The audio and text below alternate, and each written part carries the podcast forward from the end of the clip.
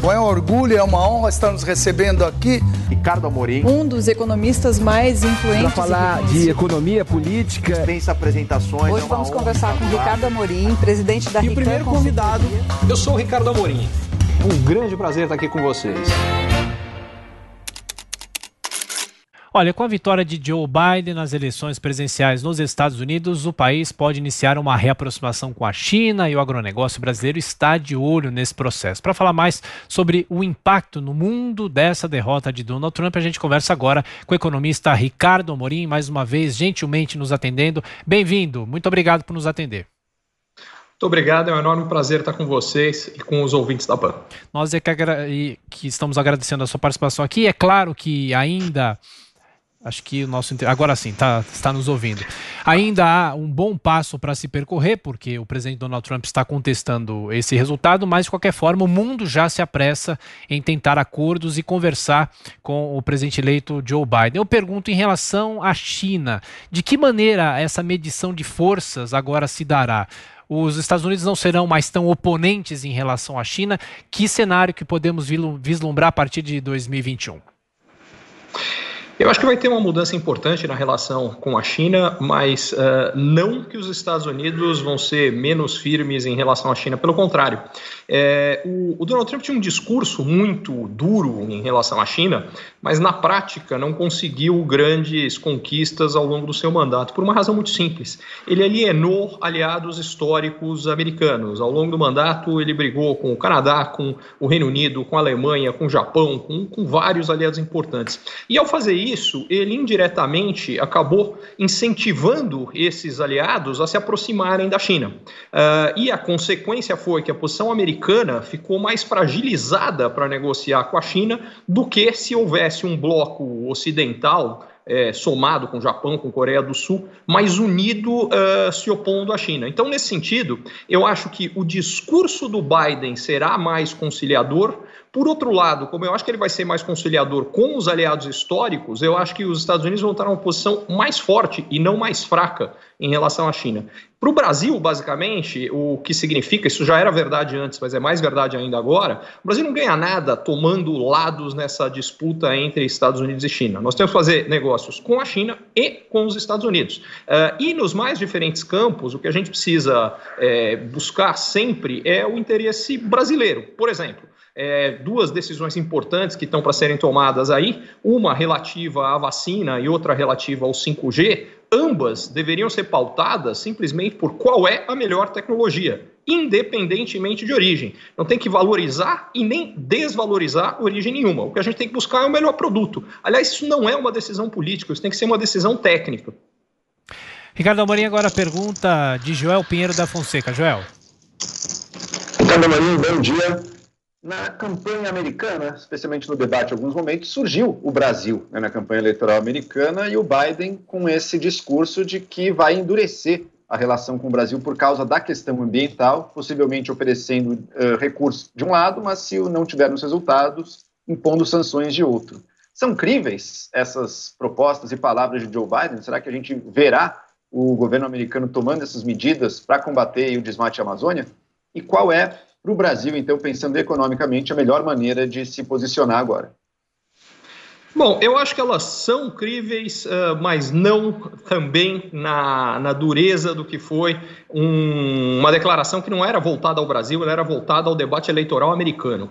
É, o, aquela, nada daquilo foi falado relacionado ou preocupado com o Brasil, e sim um processo eleitoral nos Estados Unidos. Agora, o que eu acredito de, de, de, concreto é que tanto Biden quanto os democratas têm uma visão bastante diferente a dos republicanos e, particularmente, a do Trump com relação à questão ambiental. É, uma das coisas que acabou de acontecer, é, aliás, é engraçado, porque isso foi formalizado já depois das eleições uh, e já uh, com as eleições encaminhadas, ainda sem, antes da divulgação do resultado final, mas com as eleições naquele momento encaminhadas para uma vitória do Joe Biden, a saída dos Estados Unidos do Acordo de Paris, que é um acordo de proteção climática, que provavelmente, ou diria certamente, será revertido pela administração do Joe Biden. Uh, o, que, o que eu vejo em relação a isso é é de interesse brasileiro mudar a sua política ambiental, independentemente uh, do que o Biden vai dizer ou vai falar, porque uh, o Biden pode dizer ou, ou, fazer o que quiser, mas não vai mudar o fato que investidores no mundo inteiro estão cada vez mais dando atenção à questão ambiental, porque os consumidores destas empresas estão dando mais atenção. E, em função disso, se o Brasil for visto como hoje ele é, em função de mais até declarações do que ações, mas declarações que passam para o mundo a impressão de que o Brasil não está nem aí para a questão ambiental, isso não é verdade. Tem uma série de é, parâmetros que a gente pode usar que o Brasil cuida e cuida muito bem do meio ambiente, mas o fato é que o governo atual passou o recado de que não, o meio ambiente para a gente não é importante, não é uma questão. Isso está sendo usado uh, não por governos, mas por entidades privadas que estão reduzindo investimentos no Brasil. Então, como eu acho que a gente vai ter que fazer isso de qualquer jeito, seria mais inteligente fazer, não por pressão do Biden, mas fazer por iniciativa própria. É, o que isso significa na prática? É, em particular, é, há dois ministros que eu acho que neste momento dificultariam muito a relação com os Estados Unidos, o atual ministro do Meio Ambiente e das Relações Exteriores.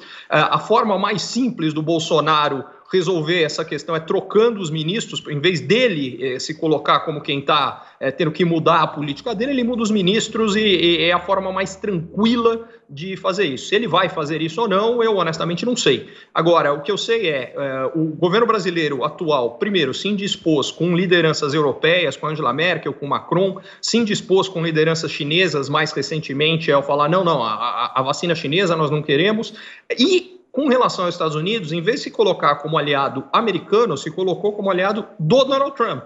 Que ao perder a eleição, a gente acabou, basicamente, a gente está brigado com os três grandes blocos internacionais. Não faz o menor sentido isso aí. O Brasil precisa se reposicionar e melhorar a relação com os três. E a questão ambiental é o caminho, tanto com relação à Europa e, e possibilitar que o acordo Mercosul-União Europeia volte a avançar, porque ele travou, e isso poderia ser um ganho gigantesco, como com relação aos Estados Unidos. E na China, especificamente, como eu dizia, é deixar claro para a China que a gente não vai favorecer a China na, na escolha, seja do 5G nem da vacina, mas também não vai jogar contra a China. Eu acho que essa é a questão. Não tem por que favorecê-la e também não tem por que excluí-la.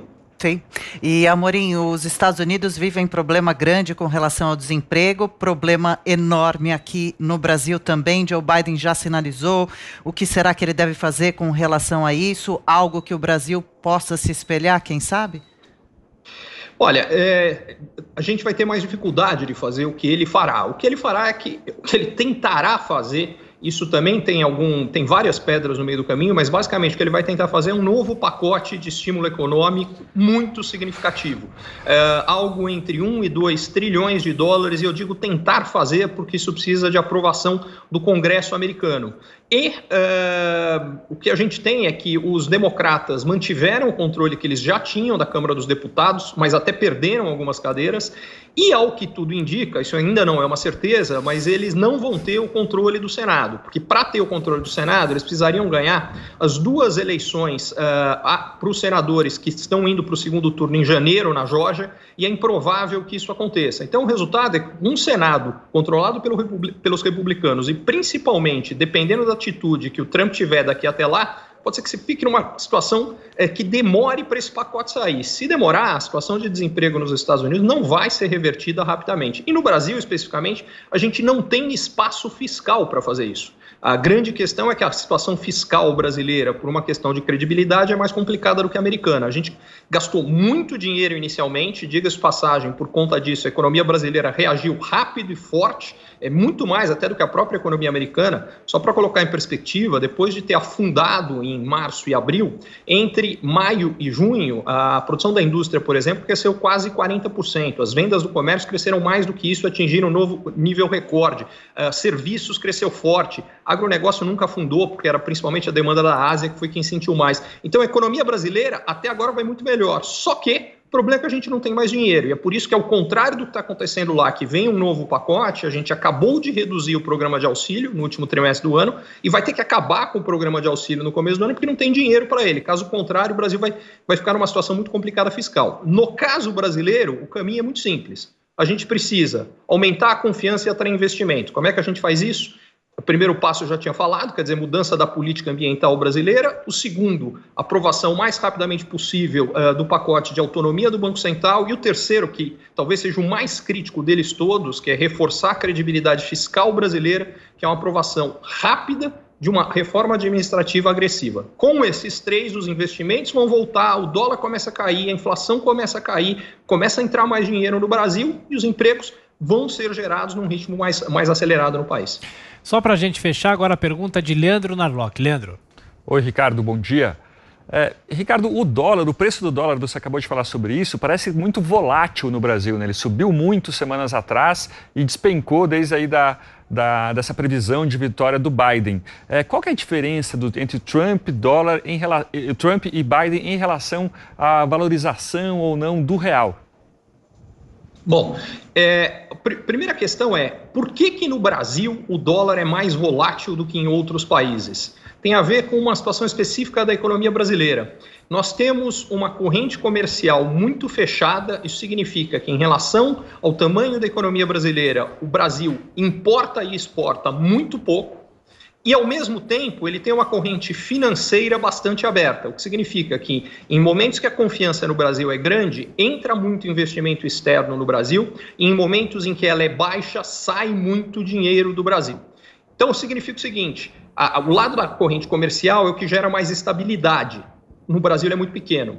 O outro lado financeiro, as coisas melhoram rápido quando o sentimento em relação ao Brasil ou há um sentimento global melhor e pioram quando acontece o contrário. No momento, não é apenas a vitória do Joe Biden, mas é a vitória do Joe Biden sem controle do Congresso. Gerou uma expectativa nos mercados financeiros que, por um lado, a gente pode ter mais abertura comercial, o que é bom para a economia global como um todo. É, o Trump basicamente reverteu o processo de globalização e isso atrapalha o crescimento de todos os países no mundo. Então, essa, essa é a boa notícia econômica. Por outro, qual era a preocupação do lado econômico com Joe Biden? É que poderia ter aumentos significativos de, de, de impostos, uh, isso uh, pesaria contra o resultado das empresas, uh, e, em segundo lugar, eventualmente, processos muito mais agressivos antitrust com relação às grandes empresas americanas, basicamente do setor de tecnologia, que são as empresas que têm puxado o desempenho de bolsa nos Estados Unidos e no mundo. Essas são as ações que mais subiram, porque tiveram um ótimo desempenho, e aí, quando esses dois riscos foram afastados pela perspectiva de que o Biden não vai ter controle do Senado e, portanto, não vai conseguir passar essas medidas, falaram: bom, a gente vai ter o lado positivo sem o lado negativo. Por isso que os mercados uh, financeiros reagiram positivamente e, especificamente no Brasil, é aquela história: quando fica ruim, aqui fica péssimo, mas quando fica bom, aqui melhora mais. Mas para a gente sustentar isto a gente vai ter que fazer a lição de casa no Brasil. Isso não, aí não, a gente agora está se beneficiando como todo mundo, mas para sustentar a gente vai precisar fazer a nossa parte. Economista Ricardo Amorim, mais uma vez obrigado pela atenção, pela gentileza com os ouvintes e espectadores da Jovem Pan. Boa semana, até a próxima. Ótima semana, é sempre um prazer.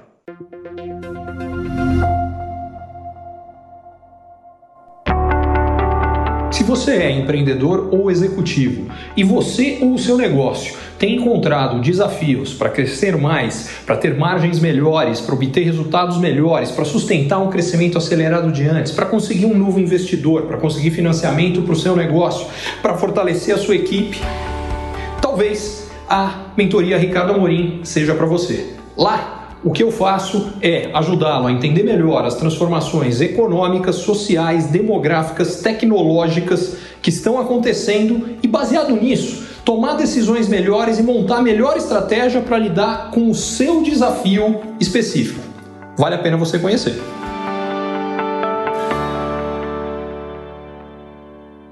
Curtiu esse conteúdo? Assine para receber quando cada um dos próximos for publicado. E se de repente você achar que algum colega, amigo ou alguém da sua família pode gostar também, lembre de compartilhar. Até a próxima!